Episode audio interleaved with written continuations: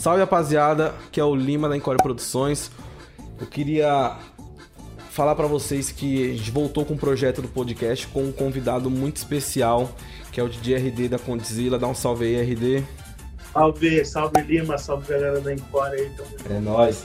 Cara, é... muitas pessoas pediram para eu voltar com esse projeto e eu vou começar num ritmo que eu nunca imaginei na minha vida. Eu vou entrevistar muita gente legal da produção musical, do funk, do rap, é, do sertanejo. A gente tá com muitos contatos aí. E o convidado de hoje é um cara que sabe fazer visualizações.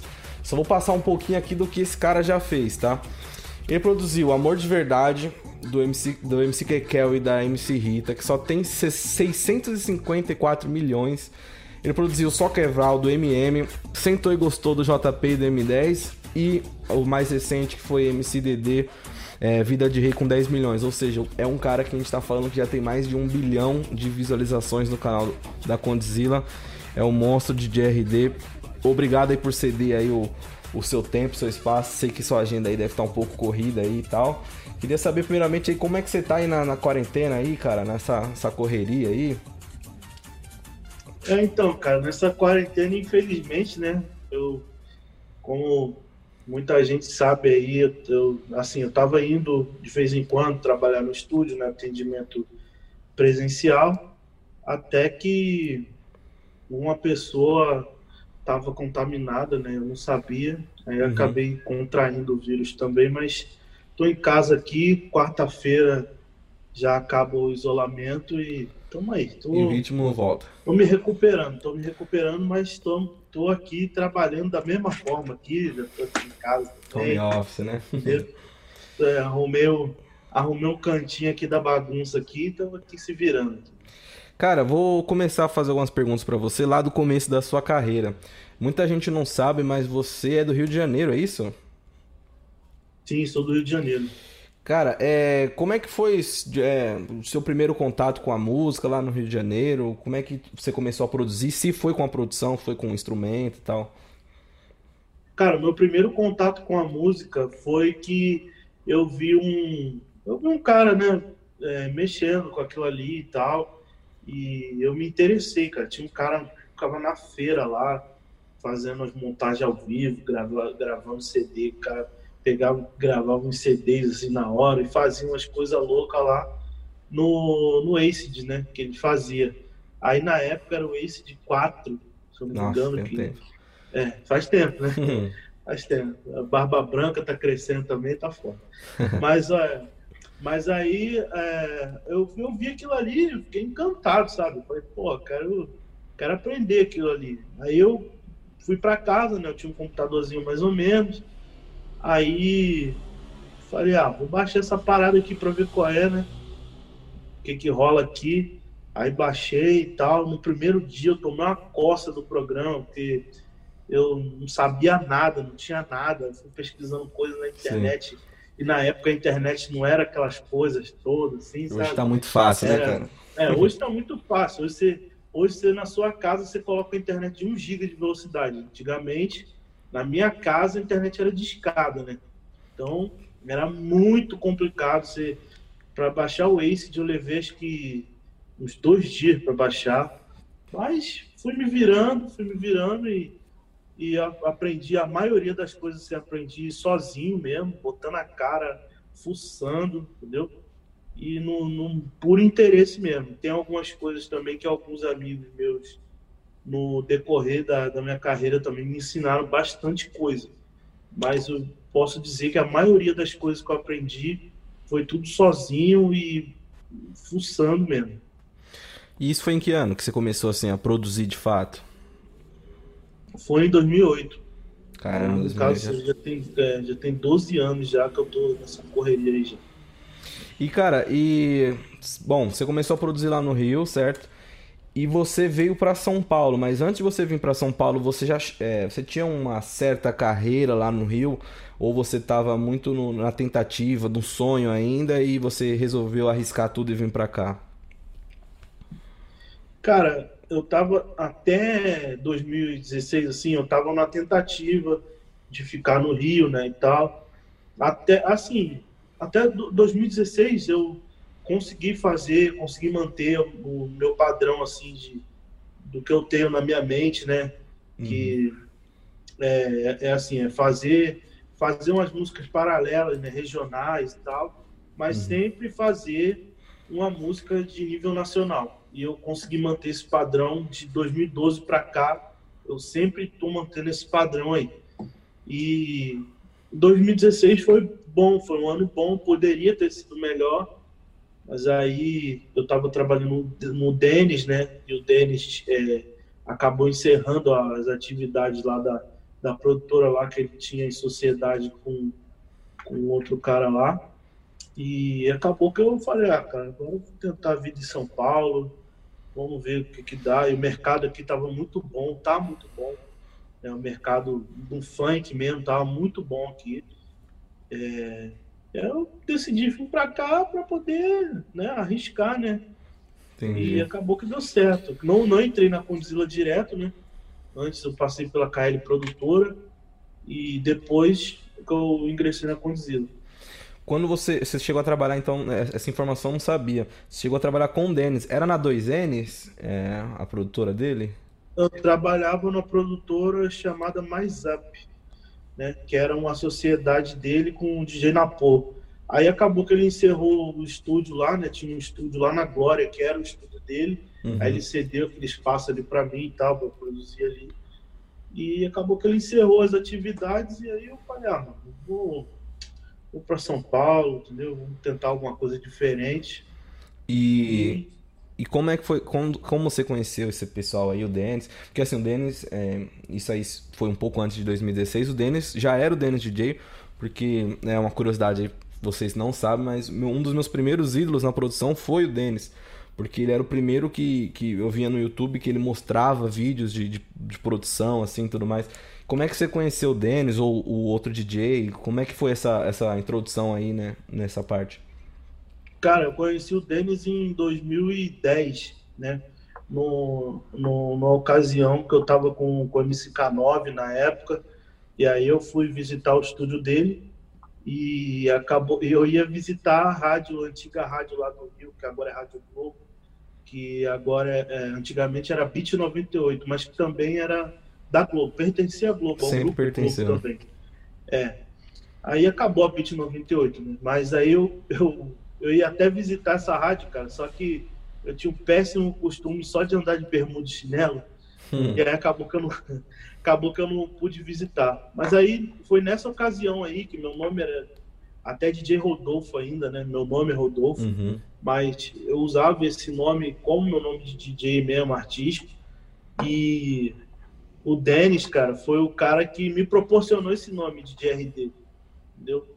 Caramba. E foi nesse encontro que eu tive com ele em 2010, finalzinho de 2010 ali para 2011, foi que ele me batizou assim com esse, é, com esse nome aí. E, pô, de, de, de lá para cá, desde, desde esse tempo para cá, cara, as coisas só têm dado certo. E, pô, o Denis foi muito super gente boa comigo foi um cara sensacional na, na primeira recepção que eu tive com ele tal, e só tenho a agradecer mesmo de verdade. Que padrinho, né, cara? Só um dos maiores nomes aí. Parabéns, cara. Bom, aí beleza, você chegou em São Paulo. É, você chegou em São Paulo sem um plano. A gente tava com o mercado aqui super é, em alta, né? Foi começo assim de GR6, Condzilla, é, até a KL mesmo tava com os meninos lá. E quando você chegou em São Paulo, cara, é, você chegou para trabalhar na KL ou você ainda não, não, não, tinha nada, só foi com a cara e a coragem? É, então, cara, quando eu cheguei em São Paulo, eu cheguei para trabalhar na KL, eu cheguei para trabalhar na KL mesmo. Uhum. Eu já tinha acertado uma coisinha ali e tal, acabou que não quando eu cheguei lá não era nada daquilo que ele tinha me oferecido, que ele tinha, ele ia me proporcionar, entendeu? Uhum. Acabou que deu errado, mas saí na boa, né? Pelo menos da minha parte, cumprindo Sim. a minha parte. E aí a Condzilla estava é, abrindo um estúdio na, é, em março de 2017, se eu não me engano. Eu já estava de olho, né? Já estava vendo ali o que estava rolando e tal. E aí eu cheguei no Conde, né? Me perguntei, e aí, mano? pô, como é que faz aí? Como é que, onde, onde deixa o currículo, né? é, onde é o RH aí?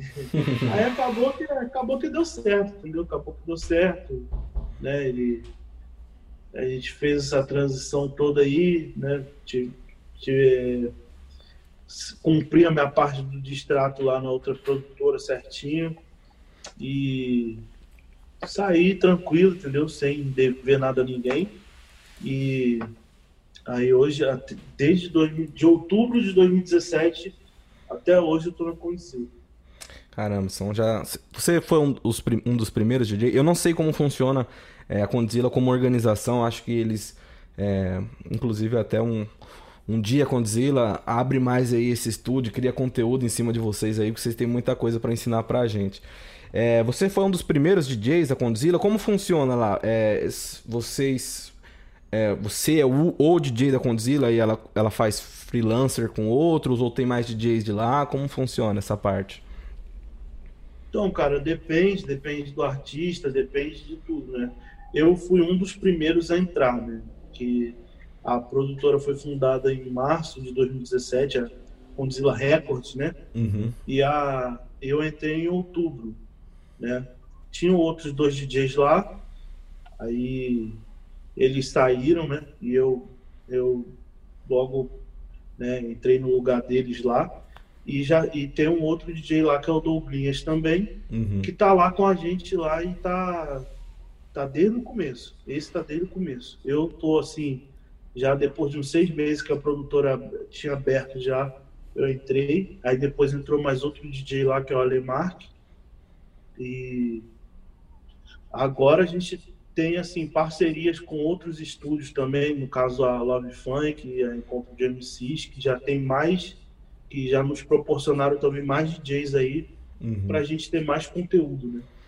E o artista lá na Conde, ele tem a opção de como funciona essa seleção de ah, o artista, ó, oh, eu quero produzir com tal cara porque eu confio no trabalho dele, ou existe uma demanda quase que como se fosse um, um escritório mesmo, ó, oh, sei lá, o RD tem 40 produções para fazer esse, um exemplo, tá? tem 10 produções para fazer esse mês, ou se nenhum artista quiser produzir com você, não, você não produz. É, sei lá, se o artista X quiser produzir com os caras da, da Love Funk, como é que funciona isso lá? Ou é bem, bem tranquilo, é bem, bem, é, bem no combinado com você e o artista? Como é que funciona essa parte? É, funciona primeiro né, da seguinte forma, né? depende da vontade do artista também, qual DJ que ele quer produzir, né? Certo. Eu não posso obrigar todo mundo a produzir comigo também, até porque a minha demanda de trabalho é bem grande também. Uhum. É, mas eu também não posso obrigar todo mundo a produzir comigo, porque a gente hoje conta aí um total aí, tem quatro no estúdio, tem mais dois, deve ter uns oito a dez DJs aí, né? A gente conta com um leque, tem DJs bons também lá para produzir entendeu? Tem, tem, um, tem um menino agora que entrou lá, que é o Chavoso, que tem, produz o Brega Funk, tem o GM, que produz o Funk Consciente. Então, assim, a gente tem um leque e aí depende do, do, do artista. Da ideia da música tem, também, né? É, depende da ideia da música. Tem, tem música que eu acho que eu consigo fazer, mas tem música que eu falo, pô, dá pro GM fazer, cara, o GM vai acertar essa. Eu não tenho esse ego eu não tenho esse ego com, com música de querer tudo para mim, não, porque eu acho que isso prejudica o artista, né? A gente tem que ver o que, que é melhor para o artista, não, não só visar sempre o nosso lado. Entendi. Até porque eu acho que tendo vários estilos de produtores no mesmo lugar, acho que até o, o seu é, você evolui como, como produtor também, porque você tem referências, um exemplo de brega funk que você, pô, às vezes o cara que produz brega funk tem 20 anos de brega funk, entendeu? Então ele tem algumas coisas até para te ensinar lá. Eu imagino, né, que deve ser bem enriquecedor né, a experiência de estar tá lá dentro. E o que, que a Condzilla significou na sua vida, cara? É quando a partir do momento que você entrou lá, mesmo você já trabalhando com é, produtores e produtoras grandes, o, por que que na Condizila, né, qual foi o, o, o motivo, né, e o que que ela representa na sua vida, por que que você estourou lá dentro, mesmo trabalhando com grandes caras antes. É, eu trabalhei com grandes, por, grandes pessoas, eu trabalhei né, com Denis há um ano, né? Trabalhei com Batutinha também. Hum. Pô, ali foi uma grande escola para mim, né? Trabalhei ali e foi sensacional. Foi, vou botar que foi uma das melhores épocas assim que eu, que eu vamos colocar que eu tive uma realização pessoal, né, de trabalhar com Batutinha, foi muito bom. E, cara, a Condizila hoje representa para mim uma mudança na minha vida, né? Porque é, até então, antes de eu entrar na Condizila, todo mundo sabia que era o DJ RD internamente, né? É assim, Sim. ah, se, né, vamos supor, você é produtor, você é empresário, você é MC, você sabe quem é o DJ RD. Sim. Agora, as pessoas mesmo de fora não sabiam quem era entendeu? Aí a, a, a também foi responsável por me dar a oportunidade também de mostrar um pouco a minha imagem, né? Que eu não tinha imagem nenhuma, não, não tinha essa visibilidade que eu tenho hoje, graças a Condizila. É, cara, acho que eu, no geral todos os produtores musicais eles é, ficam meio de backstage, né, cara? meio que o artista sempre vai aparecer e, e até é um, um hábito que no funk é até se destaca mais o DJ, né? Por exemplo, no rap, cara, tem caras assim do rap que são gênios da produção e ninguém nem sabe quem é, entendeu? E o funk tá, mudou essa cultura, né? Ele tá até. Grandes DJs e produtores de funk é, tem um nome, né? Graças a essa. Talvez humildade do gênero, né, cara? É, e, e agora... a música eletrônica também, eu acho Sim. que bastante também para isso. Sim, né? música eletrônica é um, é um gênero que. Aliás, qualquer, qualquer gênero musical, se não é o produtor musical, o DJ, não existe, né, cara? E na Condzilla eu gostaria de saber uma coisa. Qual foi a música que mudou a sua carreira como DJ que você falou, cara, é, agora aconteceu, agora eu acertei. Conta aí pra gente. Ah, não posso dizer outra a não ser a só Quebral, né, cara? Que foi um divisor Estouro, de né, águas. É, um divisor de águas na minha carreira, né? É, eu não contava em aparecer num clipe, botar minha cara. Eu não, sabe, eu nunca liguei para isso. Mas ali foi um divisor de águas, né? Ali foi uma coisa que eu fiz assim, falei, porra, eu acho que vai dar certo. E acabou que deu certo, né? Depois deu uns problemas judiciais aí também, porque né, se se apropriar de uma melodia uma outra música é complicado. Mas, Caramba, e. e... Uns probleminhas aí. Mas tudo certo. Tudo, certo, né, cara? Caramba, essa, esse episódio aí não, não foi a público, talvez. Ó, exclusividade aí, hein, pessoal? Quem não é, sabe aí, ó. É, não, teve uns probleminhas sim, mas, mas nada, nada que a Condzilla não conseguisse resolver. Resolveram muito bem, da melhor forma. A gente aproveitou, a gente teve um, um desfecho muito bom. E, e ficou bom para todo mundo. Eu acho que a melhor parte de você estar tá numa produtora grande é o respaldo, né, cara? Para qualquer coisa que você precisar, que tem um, deve ter um, né, imagina, um setor jurídico ou até mesmo algum tipo de assessor lá que vai resolver isso para você e muita gente que, que trabalha aí sozinho não imagina o quanto de, de problema com direito autoral que vocês devem ter, né, cara? Deve ser muito ah, de verdade, né? ainda mais para quem usa sample, né? Quem usa é, referência de outras músicas, eu uso bastante. Né? Eu, eu fico escutando muita música internacional eu escuto de tudo mesmo, de tudo. Eu vou lá no eu vou lá no canal mais estourado lá da África e escuto conteúdo hum. dos caras. Eu vou na Europa toda, eu vou pesquisando, na América Latina toda também. Eu vou sempre pesquisando bastante para poder é, ter mais referências e trazer coisas novas também para o Brasil, né? Sim. É, e falando agora um pouco mais técnico, né? Que esse podcast ele é dedicado para o pessoal da produção musical, músicos que se interessam. Até ele é um pouco. Eu tenho a liberdade de falar coisas mais técnicas aqui, que talvez muita gente gostaria de saber. É, tu começou no Ace de correto e hoje você continua usando ele? Não, não. hoje não. Eu, eu, eu, eu, eu, assim, eu, graças a Deus, com a minha capacidade de ser bem autodidata, eu tenho muita facilidade de, de manipular qualquer, qualquer DAO, sabe? Uhum. Hoje eu, come, eu comecei no ACID, por exemplo, mas já mexia também um pouco no FL Studio, eu mexi, eh, depois eu comecei a me interessar um pouco pelo Ableton, depois eu, eu fui pro Reaper, depois Caramba, eu... bastante.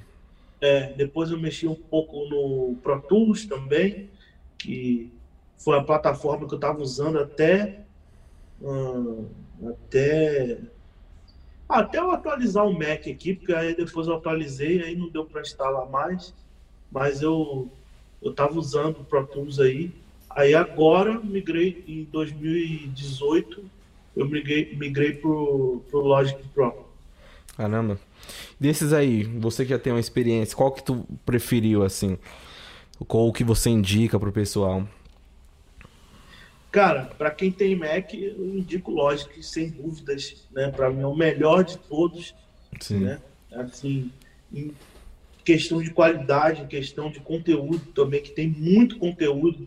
Agora esse novo, essa nova atualização que lançaram aí que eu atualizei aqui ficou muito boa, né? Que eles conseguiram colocar o, o FL Studio, Reason e o Ableton, assim, tudo num programa só. Nossa, é. Aí eles diminuíram bastante o mercado, assim. Porra, e ficou muito bom, cara. Ficou muito bom. E para quem tem o Windows, eu indico aí o Pro Tools, né? Que para mim, e lógico, você tem que ter uma, uma placa boa, interface de áudio boa para poder suportar o Pro Tools, né? Mas eu fico com o Pro Tools aí para o Windows. Caramba, cara, eu, eu não uso... Que dê pra, não que não dê para usar no Mac, né? Mas aí, se você tiver um Mac, você usa o Logic. É, porque aí acho que conversa melhor até, né? É. E, e, cara, é uma curiosidade que eu tenho de muitos produtores, cara. Você chegou a fazer algum tipo de curso? Você comentou que é autodidata, mas é, chegou a fazer algum curso especialização ou tudo que você aplica hoje de mixagem, master, é, gravação, até de plugin, você foi na raça mesmo ou teve alguém ali que te ensinou e tudo mais? Cara, vamos botar aí que 80% foi na raça, né? De ouvido, né? Que eu sempre fui muito bom assim de ouvido, até para tocar algumas coisas também. É, eu aprendi bastante sozinho. Eu comprei um teclado e fui aprendendo, né? Comprei um controladorazinho ali e fui aprendendo até eu me aperfeiçoar, né? Uhum. E na época eu tinha acho que 20 anos, eu acho. Né? Já faz uns 10 anos que eu comprei essa controladora. E, cara, foi tudo força de vontade mesmo. Lógico que, pô, eu trabalhei com batutinha, né? Pegava umas coisinhas ali, outra ali do batutinha. Aí eu trabalhei com o Denis também, pegava, é, ele me, ele me passou isso aqui, cara, é, essa plaquinha maravilhosa aqui, que eu tenho ela, que eu fiz questão que é a placa? comprar, que é Universal. É, é a Universal. Audio. Essa daí é a boa. questão de comprar, cara, que é, essa é muito boa. Né? E foi ele que me convenceu da Universal Audio. E, cara, é, e teve outras pessoas também, né? Teve um amigo meu, André BPM, também, que me ensinou bastante coisa, a gente trabalhou junto também. É, tem o Abel também, que produz aí a galera do gospel, a galera do R&B também. O cara manda super bem, que agora ele tá com, é, como é que é, o, o nome dele de artístico, né? AB, uhum. né? Ele é muito bom também, manda super bem é um puta de um tecladista, toca demais e me ensinou bastante coisa, inclusive do Logic mesmo, foi ele que me deu a ideia assim de migrar pro Logic, né? Porra, cara, vai lá, usa o Logic e tal. Aí eu comecei a me interessar, gostei, né? E hoje eu tô aí até hoje. Bacana, cara. E no seu processo aí do dia a dia, hoje em dia, você faz todo o processo da música é, de mix e master, além do arranjo, ou existem é, engenheiros de áudio da Conde aí que, que trabalham com isso? Cara, o engenheiro de áudio em geral sou eu, né? Ah, você até faz para os outros? É, às vezes eu faço. Tem uns que eu faço, outros eu não faço, né? Às vezes eu faço quando eu acho que não, assim, que pode melhorar. Uhum. Entendeu? Às vezes eu me intrometo em algumas, alguns projetos aqui que eu acho que pode melhorar, né? E, mas assim, na minha, da minha parte, quem faz tudo sou eu. Caramba. Mixagem, masterização, arranjo. Né? Lógico que eu não faço tudo 100%, porque às vezes eu preciso de um saxofonista, eu tenho uns amigos, às vezes eu preciso de uma guitarra real mesmo, uhum. uma bateria real, aí eu entro em contato com os amigos, mas assim, da parte da criação, arranjo, né? Pelo menos o funk, que não precisa de tanta coisa é, orgânica, sabe? É tudo mais digital mesmo. Sample então, pra caramba, né? É sample. Então, não precisa de tanta coisa. É, aí sim eu faço 100% de tudo mesmo. De todo o trabalho, né? Cara, você também toca em baile, né? Você faz alguns eventos e tal que ambiente você prefere ficar? Você prefere ficar no estúdio produzindo, mixando, masterizando? Ou é no baile ali que você tem o, o, o retorno, a energia ali do pessoal? É, como você, você acertou, né? Você já de cara, você já, acertou, você já adivinhou, né? Baile. Estava passando ali, não.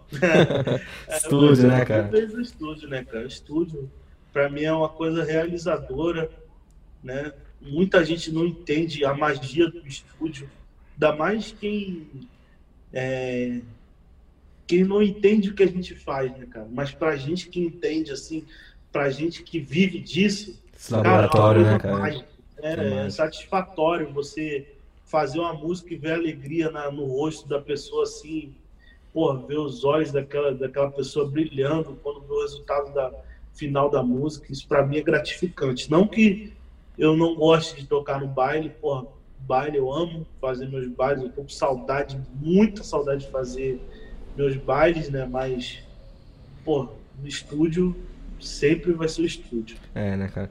Pra quem não entende, é. Nunca vai entender, né? Pra, tem uma, o produtor musical ele prefere ali ficar focado, dedicado e, e até eu até comento com alguns artistas que é, a maioria dos produtores, dos DJs, eles são pessoas até mais é, contidas e tímidas, porque. Ou então, vou explicar, né, é, dizer melhor. Chegam até a ser um pouco introvertidas, cara, porque eles são tão ali. fascinados ali pelo negócio que. Eles até. O artista às vezes chega no estúdio querendo fazer festa, querendo dar risada, beber, e você ali tão técnico. Como é que é a sua rotina de estúdio? Você prefere é, você e o artista é, o artista pode trazer os amigos, pode rolar bebedeira aí no estúdio, ou você, aquele cara que chega e fala, ó, oh, pessoal, aqui dentro, RD que manda, só eu e você, todo mundo quieto, como é que é? Cara, depende da situação, né? Porque a bebida, eu, pô, eu consumo bastante, né? Uhum. Eu sou um grande consumidor de bebidas alcoólicas. e, e assim, cara, depende da situação. Porque tem situação que eu acho que porra, você ficar bebendo ali todo dia se torna um hábito ruim, né? Uhum. Então, não é legal você ficar bebendo todo dia, né? ainda mais em ambiente de trabalho. Mas às vezes precisa, porque, pô, o cara só solta uma criatividadezinha se, sei lá, se tomar um drink ou fazer usar, uso de coisas usar aí. Usar alguma né? coisa, né? É, entendeu? Então, assim, respeito. Lógico que fum, ainda mais fumar né? dentro do meu estúdio eu não tolero de jeito nenhum. Né? Mas uma bebidinha ali, um negocinho. Se pra não soltar também, né, cara? É, se não derramar no chão no meu estúdio, né? Aí e, e dá, cara, pra, e, dá pra soltar. E você tem, falando agora, uma outra dúvida sobre a Condzilla. O estúdio é seu, é um estúdio que fica dentro do escritório da Conde. Você trabalha na sua casa, você tem dois ambientes para trabalhar lá e aqui. Como é que é? é? E se tem parte de investimento da Condzilla também nessa, nessa, nessa questão do seu estúdio? Então, cara, o investimento foi 100% da Condzilla, né? Mas eu que montei do meu jeito.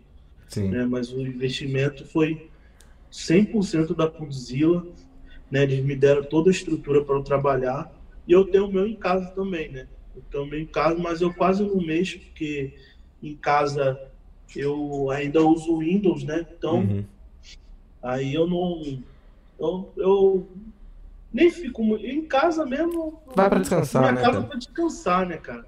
Uhum. Pô, tem minha esposa, entendeu? Tem meu filho, então quando eu gasto minha energia toda lá, quando eu chego aqui eu desconecto de tudo.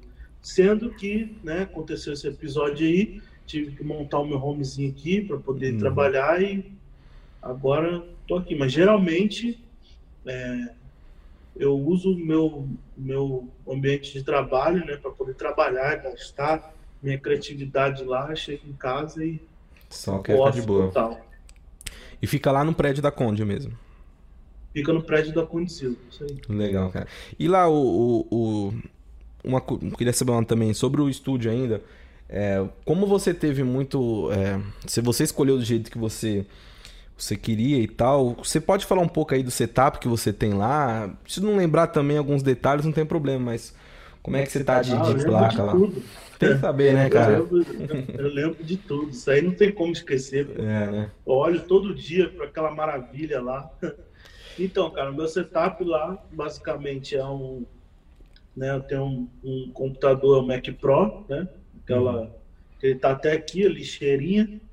Uhum. Né? Tem a lixeirinha, tenho a, a, interface de áudio, a minha é a Apollo 16, né? E Sim.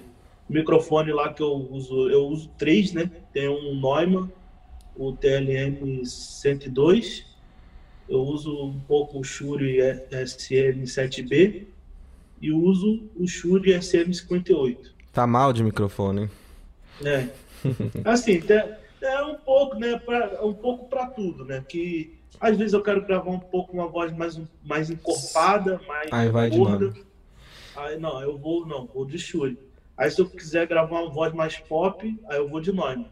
E se eu quiser gravar aquele sujão mesmo para xingar todo mundo, Aí, aí eu gravo aqui mesmo no estúdio, abafando tudo mesmo. E aí vai, assim, né? E vai embora. Aí tem é, monitor de áudio lá. Eu tenho um par de Barefoot, né?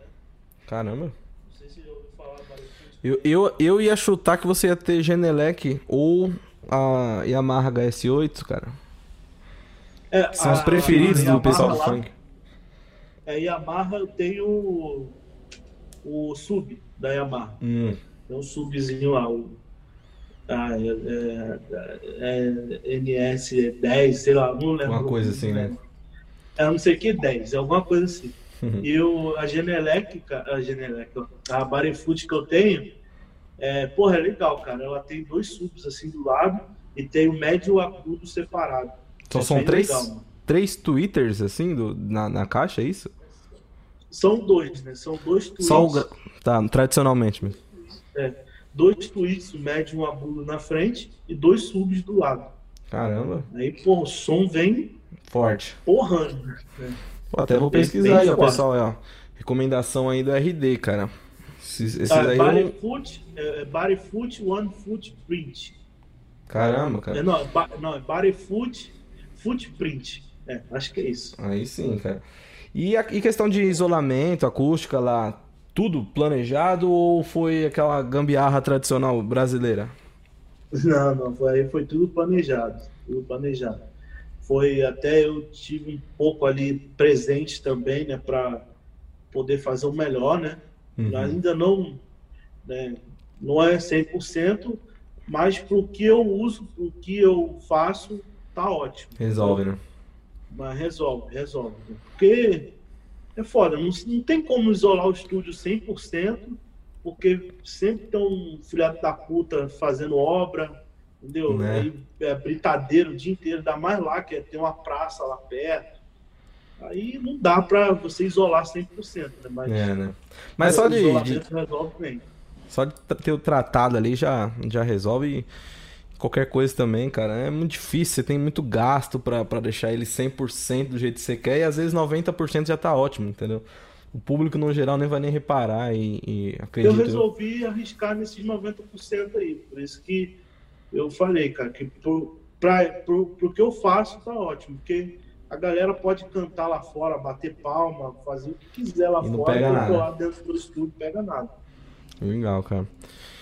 Bom, como todo mundo tem uma referência, a gente até comentou um pouquinho antes aqui, mas quem são suas referências hoje na produção musical?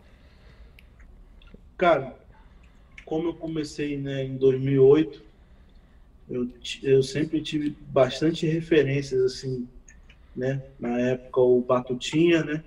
Que eu tive o prazer de trabalhar com ele. Dennis DJ também. Ah, ah, assim, esses são até hoje a minha maior referência, assim, de trabalho. Uhum. E hoje, cara, tem uma galera boa aí também, inserida no mercado aí, no nacional, né? Sim. né, que é o DJ GM aí, tá fazendo um trabalho bom, né? Tenho meus amigos também, já são meus amigos já de muito tempo, Jorginho, DJ Jorginho, DJ Pereira. Os clássicos. Eu, eu- Pereira, Jorginho, quero vocês aqui, pelo amor de Deus, cara. Vocês devem ter muita coisa pra contar pra gente também, cara. É, Jorginho Pereira, a gente né, tem uma- um relacionamento bom aí dentro da música. Legal. Embora eu trabalho na Condzilla, eles trabalham lá na GR6 lá, mas nada impede da, da gente con- conversar, trocar ideia. Sim. né? E, cara, internacionalmente falando, eu tenho bastante referências também, né? Tenho bastante referência, cara. E um que eu gosto muito das produções dele, cara, é o Kanye West. Cara, É, é-. É absurdo, cara. esse disco gospel aí que ele fez aí, isso é um absurdo que esse cara fez. É, o É Kanye uma West é um cara que- que se dá pouco valor pra ele, eu acho até, entendeu? Ele merece muito mais, cara. Muito. Ali ele imitou. E o outro que eu tenho bastante admiração também, que eu amo o trabalho dele, é o Scott Storch. Ele, ele produz quem? Ah, cara, ele produz os maiores astros do rap aí, cara. E do trap, né? Então Uhum. o cara produz aí bastante coisa, bastante coisa. Tem a galera do reggaeton aí também, mas agora não, não me vem à cabeça. Tem o Sky, que produz o J Balvin também, se eu não me engano. Esse cara é bom, ótimo. Tem nem que falar, né? Produz J Balvin, J Balvin. Qualquer É, música que o cara faz é, é hit, não tem como. E de outros gêneros musicais aqui no Brasil, você tem alguma referência é, na produção, na mixagem, de repente? Cara, de outros estilos musicais, eu tenho o Dudu Borges, né? Que é, pra mim é um, é um mestre também. Sim, não tem nem o que falar, né? Pô, o cara, é, cara não tem o que falar do cara, né? O cara acerta uma música atrás da outra. Quando não quer acertar, acerta, né? É, quando ele, quando ele acorda assim, ah, mano, vou fazer qualquer coisa aqui. Ah, ele vai e acerta. É, É, Dudu tem um é outro fora cara série. também, que é lá da Bahia também, que é o Rafinha RSQ, que é o meu irmãozão, meu brother, e também é uma grande referência para mim no, no, no pagode baiano. né? Caramba. E agora ele está fazendo bastante coisa também internacional aí, tá fazendo uns feats aí pela América Latina aí também. Cara, Caramba, e só- tem outros produtores aí, né? Uhum. Tem outros aí que uma agora galera, me né? falha o nome, me falha a memória.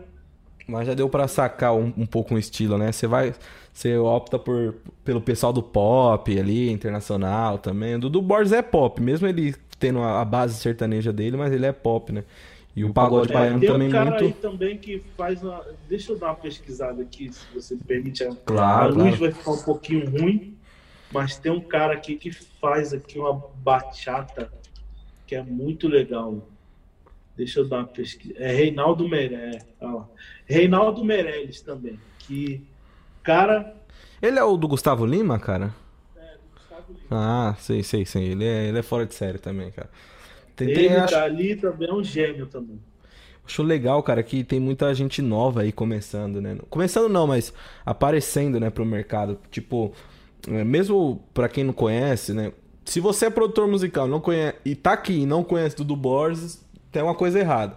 Mas assim, cara, tem muito produtor que tá começando agora que, que assim, é tudo novinho, trazendo muita referência para o pessoal até mais antigo, entendeu?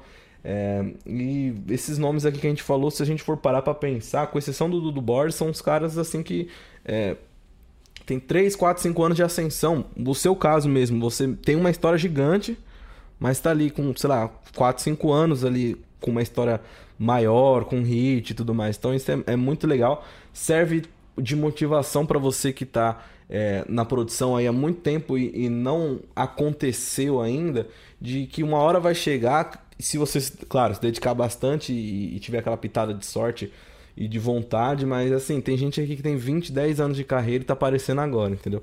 Então, esse é, é, é o recado assim que, que eu tento deixar para todo mundo. Eu tô na minha procura ainda, né? sou produtor musical, mas eu quero dividir, tentar dividir. Por isso que é, a função do podcast é essa. Eu quero pegar pessoas que têm uma história relevante na música e mostrar para todo mundo que, que tá assistindo que fala, cara, dá. Só, só, só trabalhar muito e que e vai chegar o, o dia de todo mundo, espero, né? Tomara. Mas é, mano, eu também. Eu deixo sempre esse recado aí pra galera, né? Eu, eu assim, comecei bem cedo, né? Com 16 anos, hoje eu tô com 28. Ali nos meus 21 anos ali eu tive um, uma, uma ascensão, 21, 22 anos. Tive a minha primeira música estourada assim no Brasil inteiro, foi do Menor do Chapa. E desde lá, cara, eu venho trabalhando sempre, né? Sempre com essa meta de fazer músicas regionais, né? No uhum. caso, eu fazia para o Rio, hoje eu faço para São Paulo. E sempre ter uma música nível Brasil por ano, né, cara? Sim. Tem que sempre trabalhar com. Eu sempre trabalho com essa meta, né? Eu quero aumentar até essa meta, mas eu sempre prefiro manter ela, né? Para manter o manter assim o padrão de vida, manter, né? As coisas assim, principalmente o padrão de trabalho, né? E, pô, cara, mesmo se você tá começando, mas já não é tão jovem assim, você, porra, você já tem uma, uma certa idade, cara, não tem hora para começar, mano. Não tem hora para começar. Tem vários exemplos aí de vários caras aí que começaram tarde e uhum. fizeram muito sucesso, não só na música, mas também na, na vida, né? Em outras tipo, áreas, né? Em outras áreas, tipo o, o, o dono da Ford lá, ele começou com 45 anos, entendeu? Chaves começou a fazer o Chaves, que era um menino de 8 anos, ele começou a fazer 41 o dono do KFC começou general, a, né? a, a, é, o general. Alguma coisa, general, Smith, lá, o, esqueci o nome. é. é. É. Aí ele começou com 65 anos, cara. Então, assim, não tem hora para você começar. Você tem que começar. Sim. É, essa é a dica que eu falo. E, e se você ama muito aquilo, se você quer muito fazer aquilo, cara, aí é melhor ainda. Porque Sim. muita gente entra no mercado da música visando só o dinheiro, entendeu? E, cara, não é dinheiro. A música não é dinheiro, mano. Dinheiro é um. Consequência. Né? Dinheiro é, é uma consequência, um troféu pelo seu trabalho bem feito. Sim. Mas agora, para você estar na música, você tem que amar a música, mano. Porque a música é um, é, assim, são momentos de altos e baixos, entendeu? Então, você tem que amar mesmo de verdade. Você tem, cada música que você pegar, você tem que fazer como se, porra, aquela música fosse a música mais foda do mundo. Sim. E é, é isso que eu penso, né, nesse sentido aí. E, e, e como que, queria uma dica sua agora, vou continuando a falar sobre começar direito e tudo mais. Da sua carreira, você baseado no que você aprendeu, viveu e sim, você teve um, um lado muito.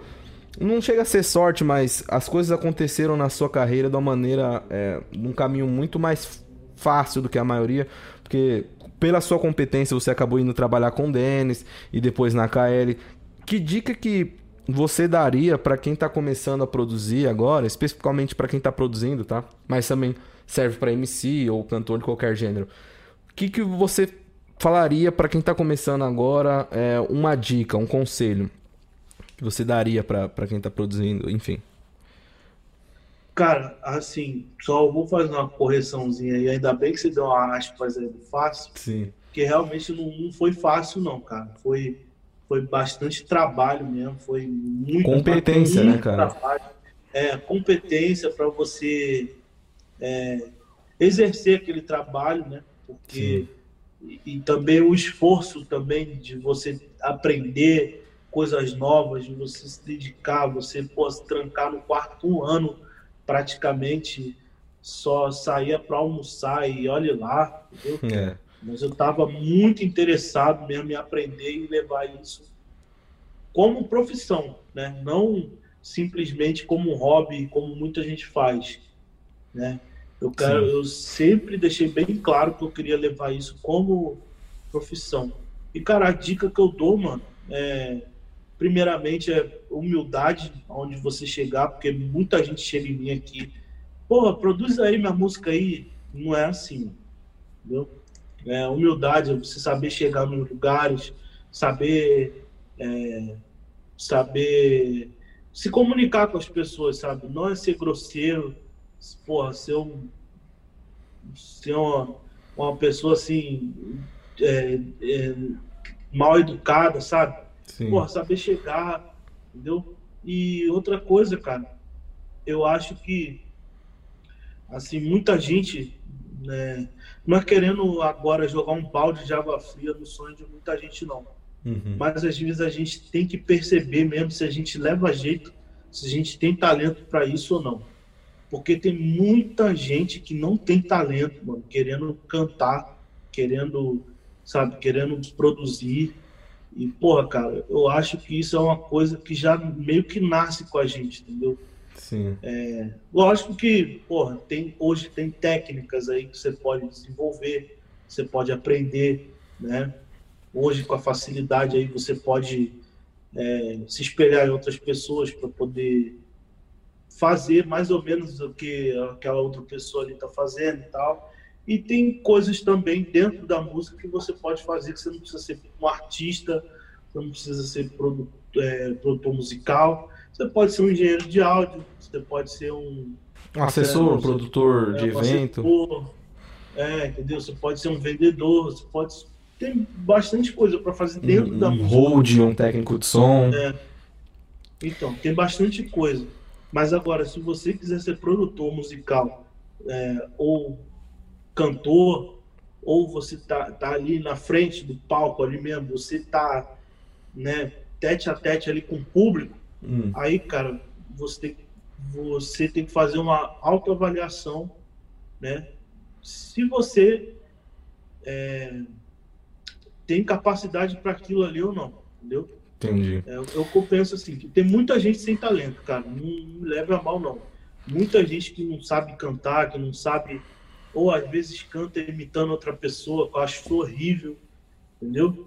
É Uma coisa é você se espelhar no cara, outra coisa é você querer ser o cara, mano. sabe? Muita Sim. gente quer ser um MC tal, entendeu? E eu acho feio pra caralho, mano. mas quando a pessoa tem a personalidade própria, aí, porra, é legal pra caralho. E, mano, persistência. A outra, a terceira coisa, né? Persistência, porque não é fácil entendeu? Fiquei cinco anos tentando direto, né, estourar uma música, cinco não, seis anos tentando é, estourar uma música e, porra, tentando, tentando, tentando, é, não, foi cinco anos mesmo, tentando pra caramba até conseguir. Sim, Quando eu consegui, cara, aí já vem o quarto ponto, cara, que é não se deslumbrar. Porque o cara, às vezes, é, com uma musiquinha, o cara, porra, já Sou um brabo. Pavão, né? É. Ah, eu sou brabo, foda-se, eu posso fazer o que eu quiser agora, todo mundo vai vir me procurar e não é bem assim. A música, né, você tem que conseguir um espaço, conseguir um respeito, e quanto mais você adquirir respeito pelas outras pessoas, é melhor. Para você se manter sempre na música. Legal, cara. Eu costumo falar para os meus clientes, eu faço uma analogia com o futebol. Tipo assim, existem os caras que são Messi. Que os caras, eles têm, né? É uma analogia, pessoal, tá? O Messi, ele tinha, tem autismo. Ele era uma pessoa que ele era fisicamente ruim para o futebol. Ele teve que fazer tratamento para crescimento, para fortificação muscular, mas ele tinha um dom. Ou seja, ele era um cara que foi predestinado a, a ser jogador de futebol, mesmo com todas as, as partes ruins, então contra os, os, contras a favor dele. E existem os Cristianos Ronaldos, tá? Que são caras persistentes é, que eles saíram da média com uma dedicação sobrenatural. Então, às vezes você não tem um talento, é, uma voz muito bonita, você sabe cantar desde criança e tudo mais, mas você tem uma persistência que você vai conseguir evoluir e assim competir com os caras que, que já tem um dom, entendeu? Então é isso que eu sempre falo para os meus clientes assim, eu falei, cara, se você não é o Messi, tenha que ser o Cristiano Ronaldo. Se você quer viver de música, se você quer estourar, você vai ter que treinar muito mais do que os outros, você vai ter que aprender música, cantar muito melhor do que qualquer um, vai ter que fazer três, quatro vezes mais para você chegar onde os caras grandes estão. E, e mesmo assim, essa, essa, esse, esse, potinho do sucesso, mesmo assim, ele não vai vir para todo mundo, entendeu? E essa frustração que, que, que mata, mas, enfim. Se fosse todo mundo estourado, ninguém ia ser estourado, concorda? É, é, é, essa analogia é boa, cara. Essa analogia aí é boa mesmo. Porque, assim, tem, aquele, tem aqueles artistas são meio termo. Que, pô, a gente vê que tem um talento que sabe cantar, mas que, pô, se, usando um pouco dessa sua analogia agora, se pegar a persistência do Cristiano Ronaldo, mano, para poder aprimorar, para poder aprender mais, para poder, sabe? Uhum. É, para poder se inserir melhor no mercado, porra, aí vai ser um artista top, entendeu? Vai ser um artista 100%. É. Agora, é, tem gente que é Messi, né? Que é gênio, que é, pô, mano, canta demais e tal, mas não tem o Cristiano Ronaldo. Dentro entendeu? dele, né? Que não tem o Cristiano Ronaldo dentro dele, não tem a persistência e acha que o talento vai levar, né? Vai, vai levar a, é, ah, o talento vai me levar longe. Eu não preciso fazer esforço. Não é assim. Não é assim, porque a música não é só você ter talento. Entendeu? Ou também não é só você ser persistente pra caralho, também numa coisa que não vai dar em nada, né? Porque Sim Certo você ser o Pelé, né, cara? Pelé tinha os dois. Só que quantos são os Pelés de hoje em dia no Brasil? 10, 20? É, são poucos, né? Uhum. São poucos que tem essa dinâmica, entendeu? Mas assim, cara, como eu citei um exemplo atrás aí, não adianta você ser um Cristiano Ronaldo numa coisa que, porra, não dá para você, entendeu? É, não tem então jeito. você tem que ter aquela ciência também que, pô, eu tenho um pouquinho de talento? Dá, dá para eu fazer umas aulinhas de canto aqui, aprender um violãozinho, aprender um tecladinho. Dá, dá para fazer? Beleza. Vai lá e faz, cara. Agora, mano, se você não tem nenhuma noção de música, não tem nada, não, sabe? Eu tá entrando ali para pegar mulher ou para qualquer coisa do tipo, cara, Pela onda, né? E, e, são esses caras que eu imagino que deve ser a maioria que deve pedir oportunidade para você no Instagram, né, cara? É um cara que não tem um trabalho, é, não, não, que ele não, não deva tentar, mas assim, a maioria desses caras eles não tem trabalho, chegam em você de qualquer jeito pedindo uma oportunidade para você produzir e, enfim, recebem, acabam recebendo os nãos da vida, né? É, cara, não eu não digo para ninguém, tá ligado? Eu, Uhum. eu sempre cobro o meu valor, né? Até pela questão de ética também. Não posso deixar de responder todo mundo. É Lógico que tem muitas pessoas inconvenientes que, pô, produz uma música minha aí. Aí não é assim que funciona, não é assim que a banda toca, né? É. Mas é, tem, tem pessoas que chegam cordialmente e tal. Pô, queria fazer um trabalho com você, meu sonho é produzir com você e tal.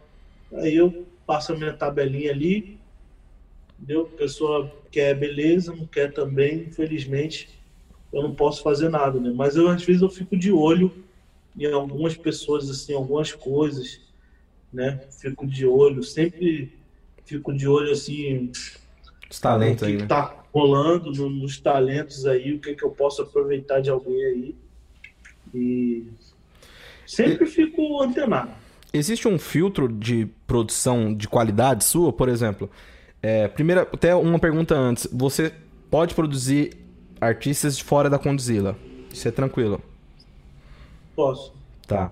Beleza. A partir disso, existe um filtro de questão de qualidade que você aplica nas suas produções? Por exemplo, sei lá, não tô falando de dinheiro aqui, mas o cara tem um dinheiro X que daria para pagar a sua produção, mas mesmo assim você acha que ele não é um artista maduro e que você poderia estar prejudicando o seu nome a produzir uma música dele. Você faz esse tipo de peneira? Faço, faço. Já fiz. Eu já, já teve uns aí que já me pagaram 100%. Uhum. E eu falei, mano, não dá. Entendeu? Devolvi o dinheiro e falei, mano, não dá. Entendeu? Não dá. Não dá para você persistir numa coisa que eu acho, né, na minha opinião profissional, que não é para você. Entendeu? Já, porra, eu já vi casos de o pessoal levar um, é, assim, é, teve um, um, rapaz lá que levou um outro rapaz uhum. para poder produzir, né? Que ele ia bancar, não sei agora. É, o outro cara ia bancar o cara lá, mas eu, eu ouvi a voz do cara e falei, mano. Não dá. Não dá. Entendeu? O que, que a gente pode fazer? O outro que ia bancar, o outro tinha voz legal. Né? Ou não, ou foi, ou foi, não, minto. Foi o seguinte, tinha um cara que escreveu uma, uma música, né? E o outro que ia bancar lá, que ia produzir e tal, que, que ia cantar também. Esse cara que compôs a música, ele cantava super bem, mas o outro já. Que era o cantor. É, que era o cantor, que ia pagar, que ia fazer tudo.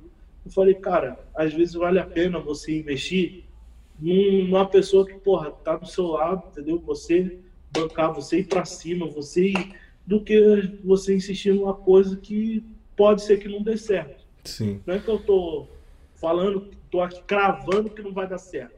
Mas pela minha experiência, pela né? minha, é, pela minha experiência no mercado, pô, pode ser que não dê certo. Então, como é que você vai insistir numa coisa que, sabe, é, é meio duvidosa? Pô, investe no investe no que eu, eu acho que pode dar certo minimiza, minimiza os riscos, né, cara? Tipo, vai no mais garantido e tal. É, e... eu não perdi meu dinheiro e um cara são feliz também que investiu numa parada que eu achei que ficou bem melhor. É, legal, cara.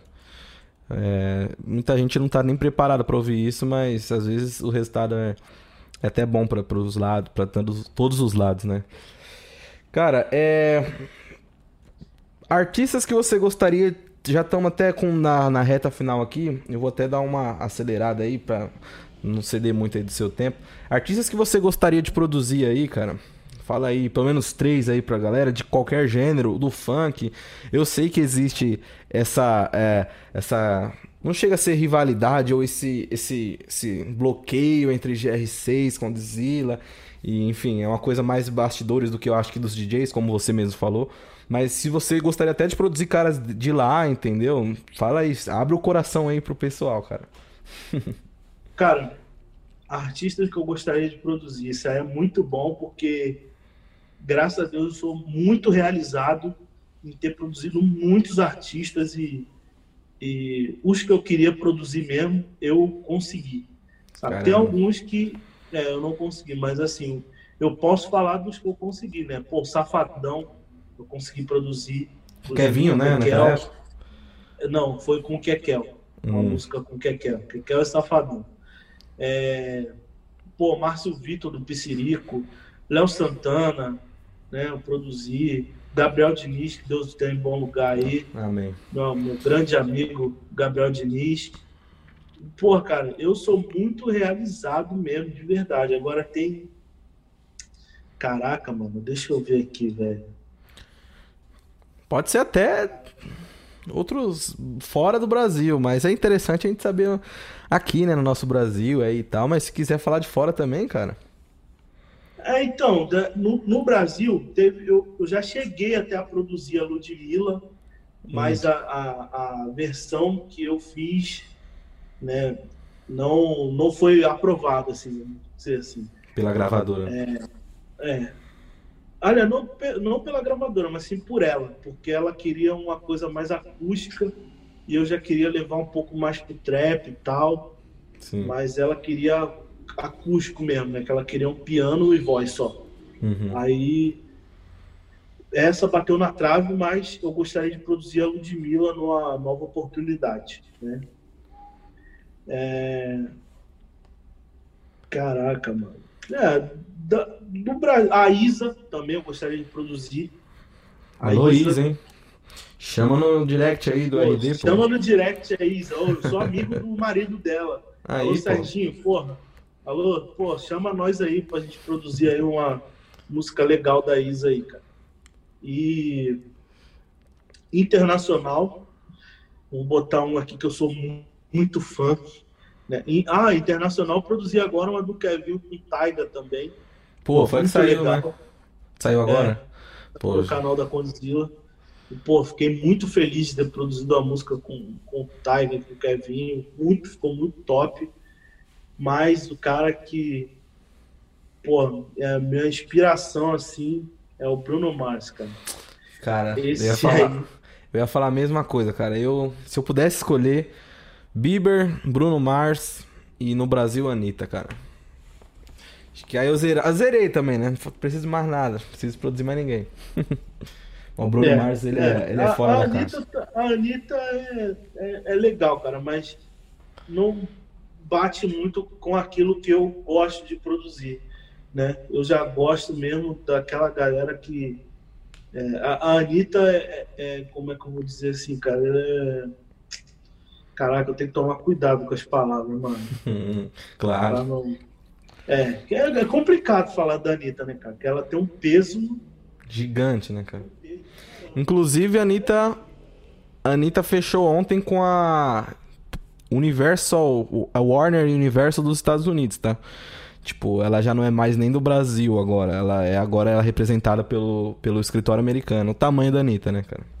É, cara. Então, ela eu acho que assim, ela é mais marketing do que talento, entendeu? Caramba. Ela já é o Cristiano Ronaldo, naquela analogia lá, entendeu? Ela é, ela é muito marketing, ela é muito marqueteira também, tá ligado? Ela, ela sabe conduzir a carreira dela, entendeu?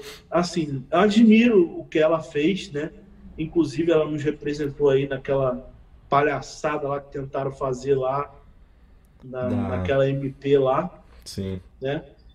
Que tentaram tirar uns direitos nossos aí de receber uns 30 milhões aí por ano aí, né? Dos shows, né? É, é, de, de músicas que iam tocar em cabines de navio, né? De Sim. hotéis e tal. Né, ela conseguiu convencer o deputado lá para derrubar essa MP aí. Né? E, pô, a gente. Você viu o tamanho dela também, né, cara? É, ela, ela assim, era uma influencer porra, gigante, cara. Então ela tem uma importância, ela tem uma importância na música nacional gigante, mas eu uhum. aprecio muito o talento, né? E porra, Ludmilla e a Isa para mim, talento de sobra. São uma... É que essa semana é bem polêmico de falar isso, né, cara? Mas eu que teve essas essas tretas das duas aí e tal, mas mas assim, eu, eu, opinião eu, técnica, viu, pessoal? Ligar, né? opinião técnica. É. Opinião técnica. Não tem nada pessoal, não, é técnico. É, não, é técnica mesmo. É, cara, legal, velho. Bruno Mars é, é um cara que, pelo amor de Deus. Tem um 2F, 2F. O 2F que é um engenheiro de áudio lá da, do Rio de Janeiro, lá, que ele trabalha na Papatunes, inclusive vai ter episódio. Ele falou que o Bruno Mars é o, é o Fashion Week da música pop. O que ele lança vira tendência, entendeu? É um absurdo. Não, o cara sem, é um, um, astronauta dentro da música, cara. É, o que ele faz ali, ele demora para lançar a música, mas quando lança, não é pouca você coisa. Pode não, ter né? certeza que a música é, é de muito ótima para cima. Ah, o Dudu Borges usa a mixagem do, do Bruno Mars como referência. Tipo assim, ele fez uma semana do músico, alguma coisa assim, há umas 3, 4 semanas atrás. E ele mostrou lá pra todo mundo, cara, que ele usa Maroon 5 e Bruno Mars como referência de mix. Pra você ter noção. Então. Enfim. Cara, é. Sem também novamente tomar muito seu tempo aqui, queria que você comentasse só um pouquinho aí dos seus projetos pro futuro. O que, que vai vir aí de música nova nessa quarentena criativa aí que tá todo mundo? É, Se puder também, bastante... né? Não, tem bastante música nova aí pra vir aí, né? Bastante música nova para ser lançada, inclusive algumas já lançaram aí também, né? Foi uma que eu gosto muito, que eu tive a honra de produzir, foi a do Kekel com a Esther, que foi Amor de Verdade, Verdade 2. 2 né? Saiu sexta Muito passada. boa. É, saiu sexta-feira passada. Né? Tem algumas um pouco, né, um pouco mais antigas aí também que foram lançadas, Kevin Taiga, né? Teve uma hoje aí que lançou do MC Hollywood aí também, que é boa pra caramba também. É... E futuramente, cara, tem bastante coisa legal para ser lançado. Tem Millie Kekel para ser lançado, a Mila do, do, cabelo ok. Sobrancelha ok. ok. É, é, e junto com o Kekel, né? Uhum. É, tem bastante coisa do Kekel aí também para ser lançado, JP, né? Vai ter umas músicas aí que eu vou fazer também, JP aí. Com a galera? Bastante legais aí também. E aguardem também que vai sair um set meu aí, né? Exclusividade, exclusividade? É, é a presença de vários artistas aí, ó. São, vão ser sete artistas e vai ser bem legal. Aí sim, cara. Estamos aguardando aí e tal. Padrão de qualidade do RD. E agora chega o momento que eu vou fazer as perguntas dos internautas para ele, tá? Que eu coloquei lá no meu Instagram, caixinha de pergunta. E aí tem umas perguntas que os MCs que me seguem aí fizeram para você, tá? Comente um. Ó, esse aqui foi do MCJG. Comente um pouco da sua participação em Sintonia, cara. Sintonia? É a série. Pra quem não sabe, Sintonia é a série da Netflix é produzida pela Condzilla e por uma outra empresa, Los. É, Braga, Los Bragas. Los, Los Bragas, exatamente, obrigado que, pô, foi uma série de maiores sucessos aí nacionais, que com a temática da periférica do funk e de igreja e do crime, e o RD faz uma ponta lá, assim como outros artistas da Conde, o Kekel, ele aparece, Dani Russo, e o RD faz uma ponte produzindo justamente a música da, do personagem do JP. Comenta aí como é que foi aí e tá trabalhando aí, né, numa série da Netflix, cara. Você já se imaginou como um ator de série de Netflix? Mundo? Cara, passei longe de ser ator ali, né? Porque eu só fiz mesmo uma participaçãozinha ali, só pra né, fingir que eu tava operando a mesa de áudio. Aquele estúdio ali é, é o da Conde, não? Não, aquele é o Mosh. Mosh, é, imaginei. Acho que é na Zona Sul, se não me engano. Cara, o estúdio é incrível e aquele dia também foi incrível também. Foi uma experiência que meio diferente, né? para mim, porque eu não, não esperava participar de uma, de uma série porra, na Netflix, né? E fui pego de surpresa, né? Que eu fui assim avisado um pouco antes da, da gravação e tal, pegaram de surpresa ali, mas foi bem legal, cara. Foi, foi uma experiência e cara, a gente passou praticamente 15 horas para gravar uma cena de dois minutos. Caramba, é. Imagino que no cinema é, deve ser um desgaste, assim, por causa de nada e muita coisa não deve ter entrado também, né, cara? Nossa, deve ser gravação Sim, de série. É, teve, teve bastante coisa que não entrou, né, que foi meio que improviso. Eu não tinha texto, né, uhum. né e, e a, a, muita coisa entrou ali de improviso mesmo. Não foi nada planejado, não. Legal, cara. Experiência aí que você nunca imaginou participar, né, cara? Um produtor musical imaginando estourar uma música, daqui a pouco tá numa série de maiores sucessos aí. ah, foi legal, foi legal. Cara, o MC Léo da VL, salve, mandou nosso Insta aí também, perguntou sobre sua família te apoiou na sua carreira como DJ no início, né? Provavelmente, né? agora deve apoiar, mas no início. Cara, no início, porra, se eu falar que sim, eu vou estar tá mentindo muito. Hum. Não, não me apoiavam assim, mas também não jogaram um balde de água fria no meu sonho. Entendeu? Só que é aquilo, né, mano? Quando você fala que vai trabalhar com a música, porra, a pessoa já fica assim, caralho, mano, com a música. Porra, vai ser um médico, vai ser um advogado. Uma profissão mais clichê, estável, né? É, que tem, sabe, tem aquela estabilidade, né? E, pô, cara, eu nunca quis isso, sabe? Eu acho, eu sempre achava esse negócio, assim, lógico, eu respeito todas as profissões, uhum. mas, porra, achava uma chatice esse bagulho. Entendeu? E ser médico, porra, eu, eu tenho.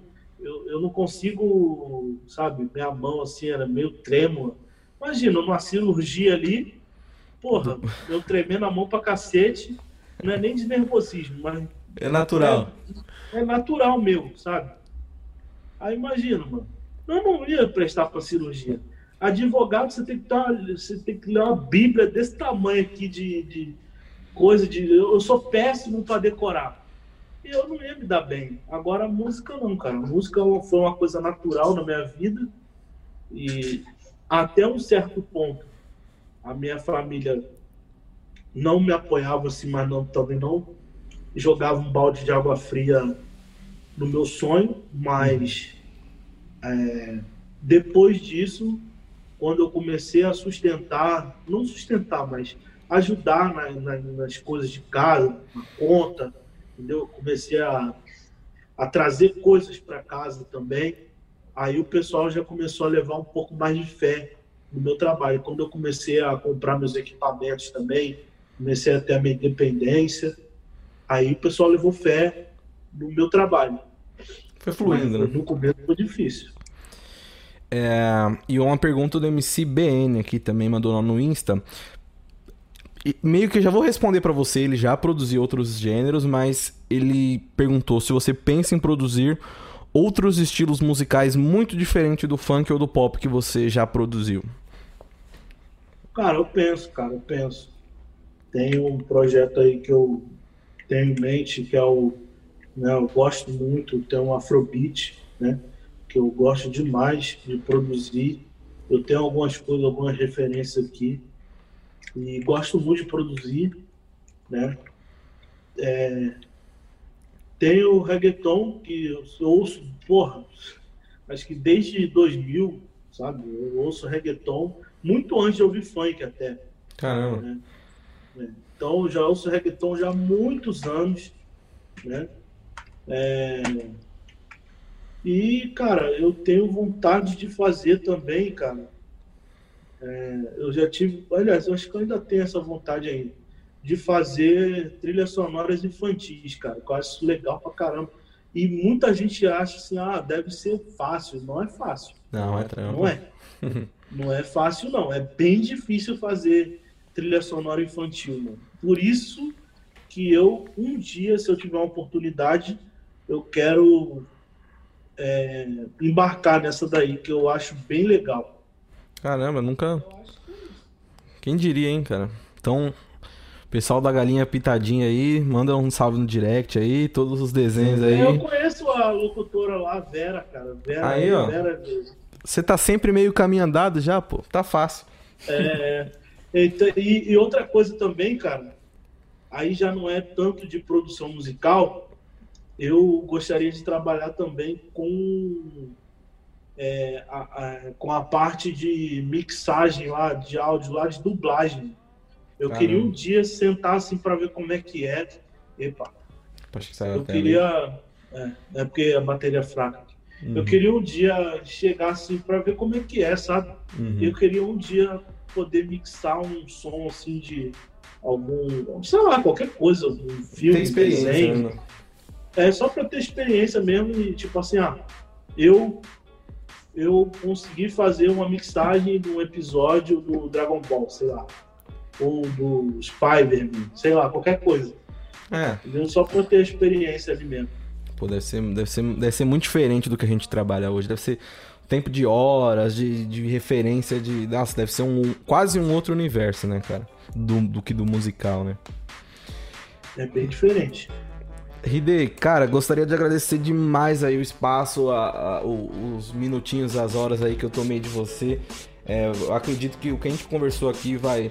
É, tomara que seja muito bem aproveitado aí pelas pessoas que, que vão ouvir esse podcast. E lembrando que ele vai estar disponível também no YouTube. Eu vou fazer até alguns cortes, tá? Para vocês que não tem tempo de consumir essas mais de uma hora aí, uma hora e vinte mais ou menos. A gente vai pegar os trechos mais importantes e vai disponibilizar lá, tá? A gente tá voltando com esse projeto aí. Ainda hoje a gente vai entrevistar uma galera. Então, meu, muito obrigado, RD, pelo, de verdade, assim, pelo espaço que você cedeu pela gente. Foi de uma humildade, assim, ó, de um Lorde responder a gente lá no Instagram, cara. Parabéns mesmo. Obrigado, viu, cara? Pô, que isso, eu que agradeço aí. Eu gosto da entrevista, eu gosto de expressar minha opinião, né? E não ia deixar de, de participar dessa, dessa entrevista aí. Foi muito boa, essas perguntas também bem legais também. Sucesso aí Pô, nas cara, próximas obrigado. aí que você fizer também. Cara, eu quero. Não esqueça, hein? Se puder mandar um WhatsApp, fala aí, cara. Pereira e Jorginho, a gente quer saber de vocês também, viu, cara? Vamos, vamos falar aí com a gente. Se puder dar uma ajuda aí pra gente, seria bom, né, mas. Pô, dá atenção aí, Pereira. Ô, Pereira e Jorginho, dá atenção no cara aí que vale a pena. Beleza, cara, muito obrigado mesmo aí. Quem gostou, se puder se inscrever, compartilhar, vai estar disponível no, no Spotify, em todas as plataformas de podcast. É isso, pessoal. Brigadão e até a próxima.